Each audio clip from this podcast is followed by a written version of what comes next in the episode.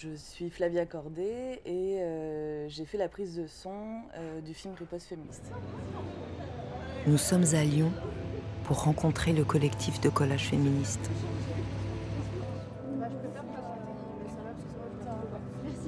Depuis que nous avons découvert un premier collage, il y a un an, en bas de chez nous, nous cherchons à filmer ces jeunes militantes.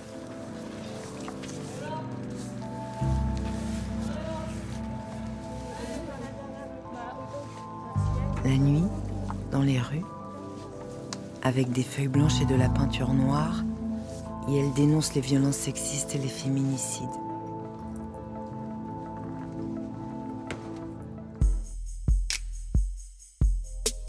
Oui, oui. Bah, dès que.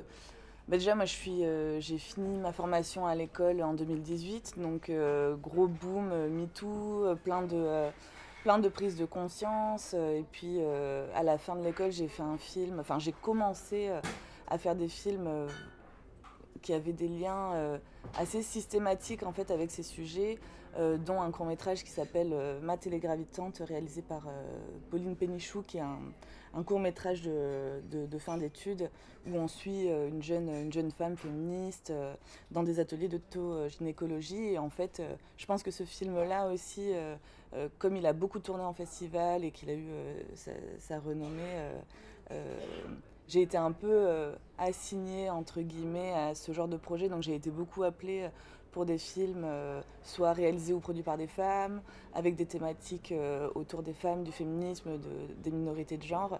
Et, donc voilà, ça allait dans la, dans la continuité. moi, j'étais super contente parce que du coup, ça alliait plein de choses. en sortant de, de l'école, j'ai euh, j'ai essayé voilà, un petit peu de militer, euh, d'aller euh, à, des, ateliers, mais bon, après, avec le travail, j'avais plus le temps, du coup, c'était parfait d'allier tout ça avec le travail, les rencontres. voilà, donc c'était parfait. Puis là, c'était passé six mois en plus avec cette équipe, rencontrer plein de, plein de jeunes personnes militantes, et enfin, c'était génial. Ben, c'était une conversation, euh, on va dire, à, donc, dans l'équipe, donc Marie, Simon, Claudine, Agathe qui euh, assistait Simon à la caméra et qui cadrait. Et en fait, il y a eu beaucoup de discussions. notre façon de filmer a aussi beaucoup évolué en fonction des, euh, de, de, sessions de tournage en session de tournage. Et en fait, au tout début, euh, Claudine, donc, euh, qui est productrice et bien sûr qui été ingénieure du son, a tenu à parler avec moi, m'a présenté des micros qu'elle aimait. Et donc du coup, dès, dès les premières sessions, j'avais déjà des, indications très fortes, une volonté très forte de la part de la production et de la réalisation en termes de prise de son, ce qui est assez rare en fait. Euh, surtout pour des films documentaires. Et là, euh, forcément, Simon, de par euh, son, bah, son éducation au cinéma, il avait une vraie, une vraie approche du son, il avait des envies, et du coup, c'était très, c'était très facile et très chouette de discuter de cette mise en scène tous ensemble. Il n'y avait pas, comme souvent on peut le voir, et ce qui peut être un peu cliché, mais l'image, et puis le son à côté qui se débrouille. Là, c'était vraiment. parce qu'en plus, euh, dans ce film-là, il y avait euh, pas mal de dispositifs différents, mais c'était souvent quand même euh, des, plateaux à deux voire trois caméras, avec des plans, des plans fixes quand, quand, on filmait des, des, conversations. Et du coup, là, il était hors de question que l'image prime, et donc du coup, on était toujours en dialogue pour savoir comment on peut avoir des beaux plans sans faire une croix sur le son, parce que évidemment, si la voix n'était pas bien prise, bah le film pouvait pas fonctionner parce que c'est un film autour de leurs paroles. Donc, euh, euh, voilà, c'était beaucoup, beaucoup de conversations. Euh, le, Simon aime beaucoup la technique et, il aimait bien intégrer à chaque nouvelle session des nouvelles façons de filmer. Donc il y a le Ronin qui arrive au fur et à mesure.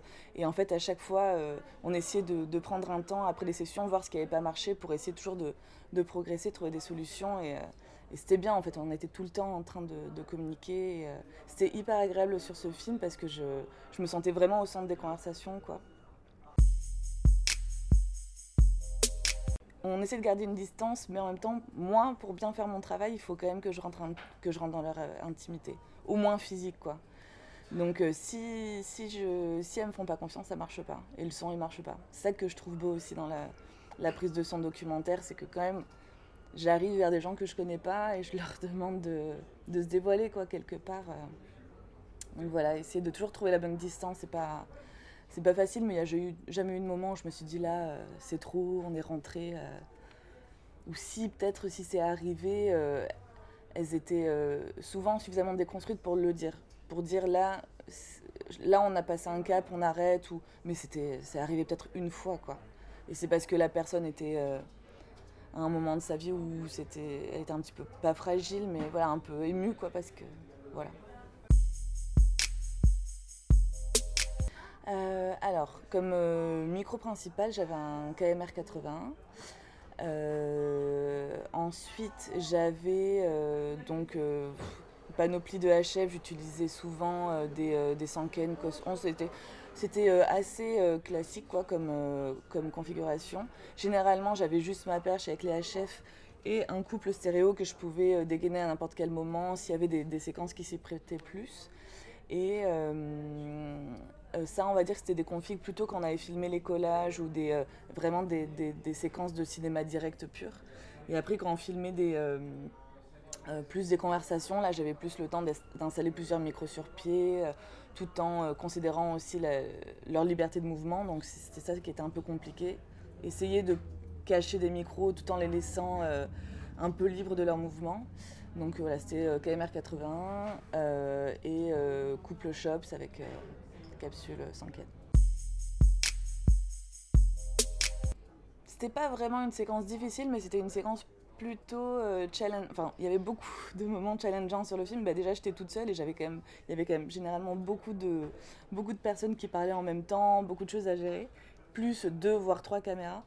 Euh, mais euh, je pense que la séquence qui a été la plus challengeante, c'est que donc elle apparaît pas dans le film, mais quand on était à Montbrison, euh, comme c'est un petit village et que euh, euh, les filles allaient coller un peu dans, leur, dans toute la région, elles faisaient les collages à voiture, en voiture.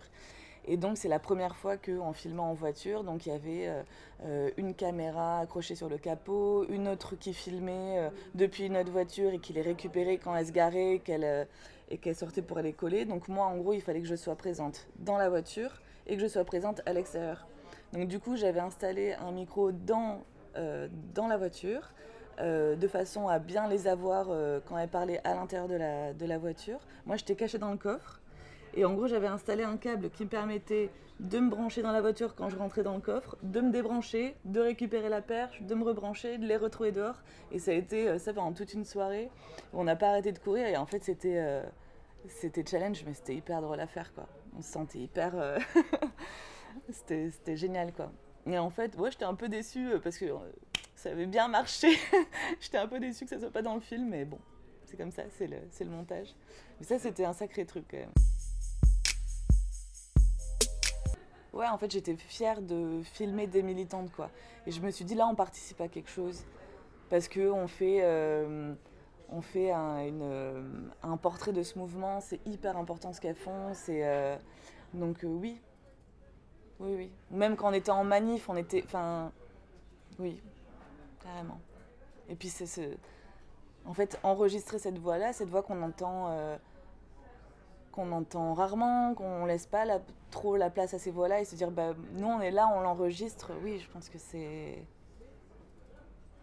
Bah, c'est fort, c'est politique. Euh. Euh, ben on n'entend pas grand chose. Mais euh, c'est ça que j'aime bien en fait dans la prise de son documentaire, c'est que euh, on se prépare pour de l'imprévu. Donc ce, qui ce, qui était bien avec, avec Simon et Marie, c'est qu'ils essayaient de, voilà, de nous expliquer bien ce qu'ils voulaient avant, même si on savait très bien que bah, s'il y avait un événement hasardeux qui arrivait, bah, il fallait être prêt pour le filmer. Donc du coup, en préparation, on essaie de penser à tout ce qui peut se passer et on prépare sa config, ses micros de façon à ce que, à ce que tout puisse être enregistré.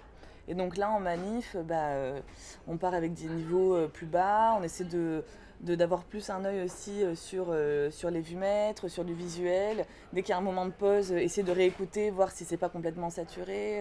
Donc voilà, être ultra vigilant tout en faisant ce qu'on peut. C'est vraiment, pour moi, la prise de son documentaire, c'est c'est ça, et en fait faire confiance au visuel. Comme on n'entend pas ce qui se passe, bah, vraiment être super attentif à la place de sa perche, au, euh, au niveau sur son enregistreur et, euh, et, se faire confiance. Quoi. Et se dire, bon, j'ai bien préparé, normalement il n'y aura pas de problème. Quoi. Et dès qu'on peut, réécouter, réécouter.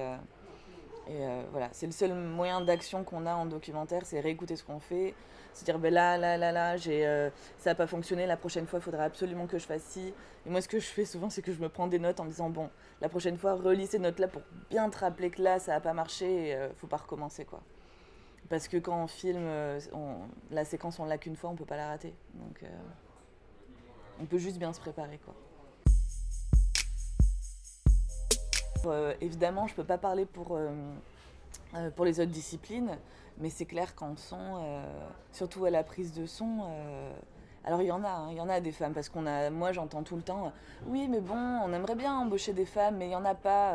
Moi il y a pas longtemps j'ai organisé un événement euh, pour essayer de réunir justement toutes les femmes que je pouvais pour voir en fait, et il y en a plein, il y en a plein, mais mais, mais on les assigne, enfin on nous assigne en fait à, certains types de projets. Je vois par exemple euh, en prise de son documentaire, il y, a, il y, a, pas mal de femmes. En prise de son fiction, il y en a moins.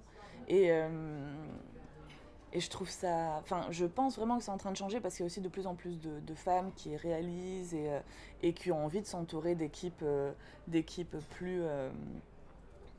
J'ai pas envie de dire féminines, mais je pense avec des façons de faire plus modernes. Euh, et, euh, et, moi, à mon niveau, oui, je le ressens. Je ressens aussi beaucoup euh, quand on m'appelle. le plus frappant, c'est que moi, souvent, on m'appelle en me disant Oui, on cherche une femme. Et à certains, moments, pour certains projets,